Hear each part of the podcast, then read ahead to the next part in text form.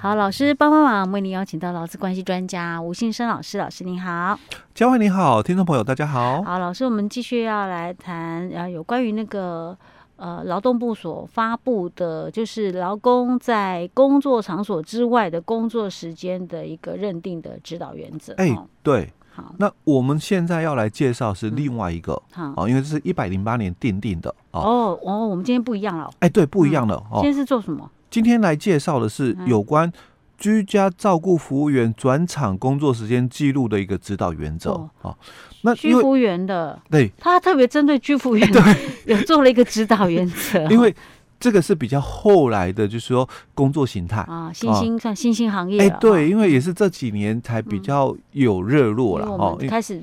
注意那个长照的问题。哎，对对对，因为长照二点零嘛，哦，也做了好多年了哦。是。那也也一直在调整啊，调整当中哦啊，有些已经是比较明确的一个部分哦，所以他就提到，就是第一点，他就先谈到本指导原则所称的居家照顾服务员哦，那就简称为居服务员了哦。那指的就是在雇主的指挥监督下哦。派往个案所在地哦，从事居家照顾服务的工作者哦，那就跟你在机构哦是不一样，因为机构是定点哦，那你可能就是派往案个案的一个部分哦。那这种这个居服员哦，他们在往返这个个案的一个所在地哦，提供劳务的时候哦，因为你一个个案哦，可能服务几个小时就结束了哦，那你可能还要再。去提供第二个个案的一个服务，嗯，所以他就提到说，那你在这个往返，所以我们才会有讲所谓的转场公司哦，就是你在那个第一个个案服务完了之后，你去前往第二个个案哦，前往第三个个案哦，那你应该要将这个该场所的工作时间哦合并计算哦，并且哦要加计往来往。往来于个案所在地所需的一个交通时间哦，那不论是提供居家照顾服务的一个时间哦，或者是从个案所在地所需的这个移动的一个交通时间哦，就转场时间哦，都算这个工作时间哦。那其实这一点哦，我们在前面几集的时候，我们有介绍到，就是我们在细则里面哦有提到，就是说。这个相关的一个规定，因为你你的这个劳工哦，细则十九条哦，你的这个劳工在同一个事业单位嘛，或同一个雇主所属的不同事业场所工作的时候，那其实虽然说这个个案哦不是我的雇主，但是我也是受我的这个。雇主嘛，嗯，叫我到不同的个案那边去提供劳务嘛，哦，所以跟我们的细则十九条哦所谈的哦，虽然不尽相同哦，但是意义上是一样的哦，所以细则十九条去谈到说，劳工于同一事业单位或同一个雇主所属不同的事业场所工作的时候，那应该要将各场所的工作时间合并计算哦，并。加计往来于各场所所需的一个交通时间哦，那也跟我们这个原则哦，第二点讲的都是同一个概念哦，所以常常又提到说，那转场的工作时间算不算这个工作时间？因为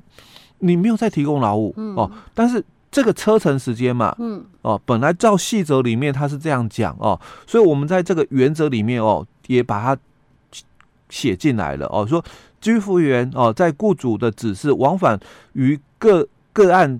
所需的这个路程时间哦，就俗称的这个转场时间哦，也是算工作时间了哦。好，所以居服员的一个出勤状况的一个记录方式哦，也并不是只有以事业单位的一个签到或刷卡为限哦，一样可以跟我们前面几集提到的说，你可以用这个电。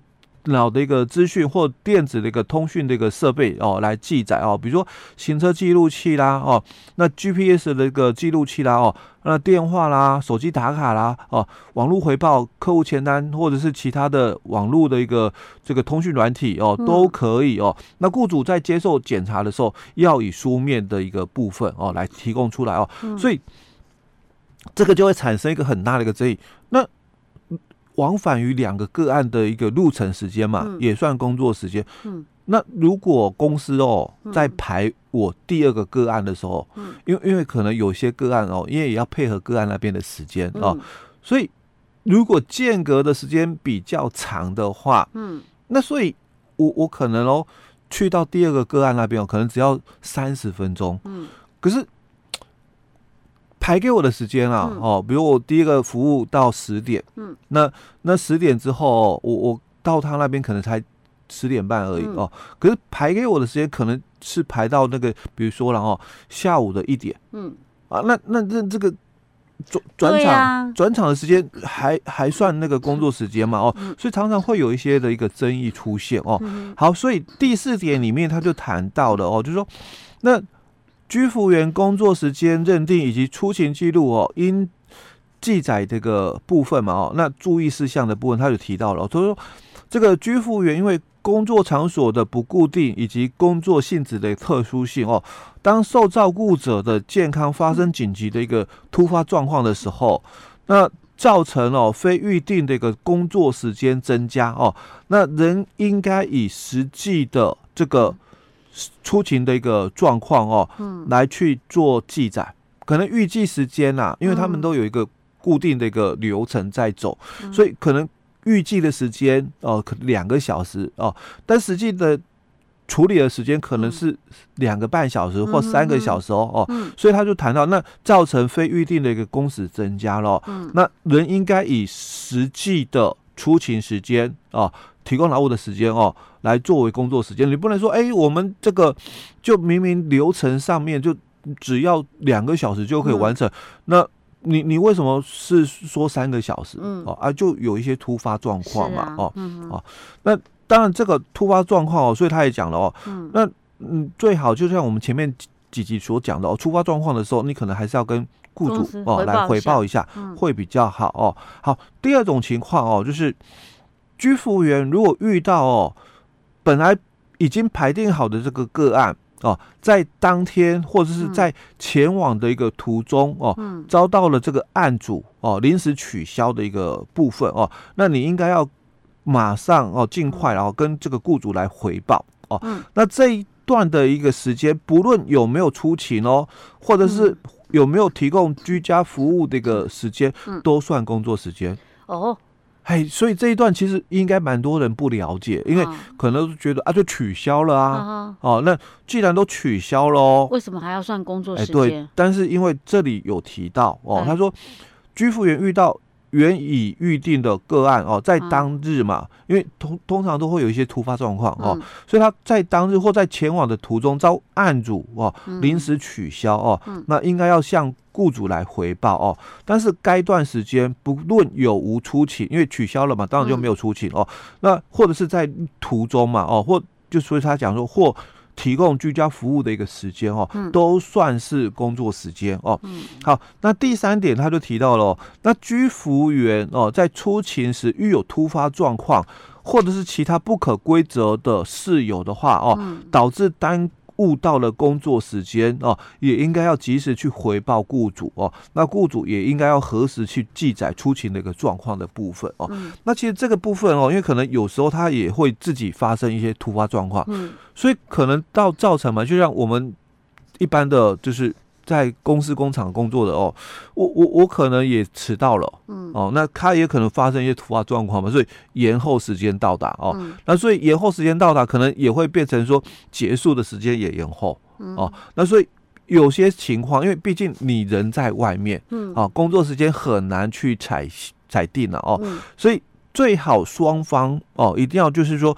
随时的一个回报哦，会比较好一点哦，因为毕竟人在外面哦，工作时间是很难去掌控的。哎，老师讲到这个居服员，我我我我还真的有一点误解，因为我们像一般如果民众家里面有一些居服的需求，我提出需求，我们不会，我们不是会算说你需要多少个小时啊，一个小时要付多少钱？当然有一些是政府补助啊，我以为就是那个钱就是居服员。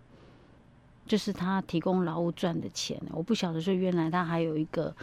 公司，啊、然后他那个就是居服员是依附在公司底下，欸、对，他是依附在公司底下的哦。哦，所以那个我们我们所付出去的那个，或者他帮跟我们算的那个居，就是提供居服时间的那个那个薪薪资是不一定是居服员完全拿的哦。啊，对，因为他们的一些的这个费用哦，嗯，呃，必须就是跟公司这边嗯。哦来去做一个比例的一个要拆账哦。对，因为哦行政费用的部分哦，哦，那所以像他们这个呃机构，嗯。哦，可能跟政府呢申请了一些这个补助，因为嗯。那政府那边会就是说给他们一些个案的一个部分嘛，哦，嗯。那所以他们的一个这个费用啦，哦嗯，他们有就是说切割了很多的不同的一个科目明细，因为嗯。很多的一个费用是由机构来来帮这个居服员来申请，因为他们有嗯。很多的科目嗯。哦，那可能他们必须。跟机构回报，那机构来跟主管机关哦也回报说，哎、我们的时间我们做了哪些事情，所以可能有一些额外的其他的一个给哦，付。所以我我现在现在，所以我现在了解就是，所以居服员他其实还是算说那一家公司的劳工，对对。然后只是政府在跟我们一般民众申请的民众算的时候，是以民众的角度来看，哎、对、啊不是说他真正那个钱就是居服员不是不是对所以他这里才会提到，就是说嗯。所谓的这个居服员，所以他讲哦，指的就是在雇主的指挥监督下哦，嗯。派往个案所在地哦，从事居家照顾服务的工作，所以他还是这个机构的员工哦。OK，嘿，哎对，呀，我原本都误会了，哎，对，很多人会以为说啊，对，所以我在想说，为什么转场还有什么工作工作时时间的部分 OK，OK，对他他并不是就是说个案的一个部分，也不是所谓的承揽委任哦，嗯他就是老公。OK，哎，对，啊，OK，终于知道，嗯 还好我们有讲到这个，我才了解原来是这个样子哈。，OK，老师，我们今天讲到这儿喽。好。